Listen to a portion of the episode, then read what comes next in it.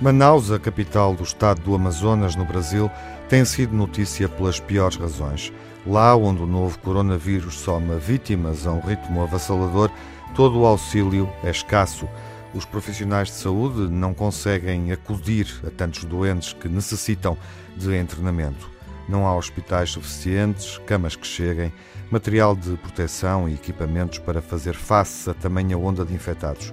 No meio deste desastre sanitário e também humano, há muita gente na sociedade civil que se mobiliza para fazer o que pode pela comunidade, porque as autoridades não estão a conseguir dar resposta.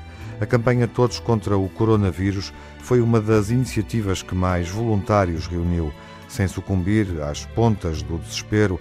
Francanto, ex-aluno da Universidade Federal do Amazonas, foi um deles. Sabendo que podia aplicar os conhecimentos de engenharia ao serviço do pessoal médico e havendo tanta escassez de recursos, informou-se sobre o que podia fazer para ajudar.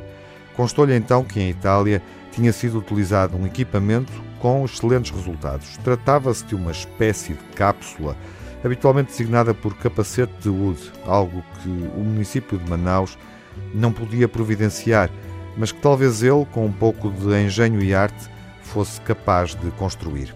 O capacete de Wood é utilizado para a oxigenação dos doentes infectados com a Covid-19. Além de ser confortável para os doentes, a estrutura funciona como uma barreira protetora muito eficaz que não permite a contaminação cruzada entre portadores do vírus.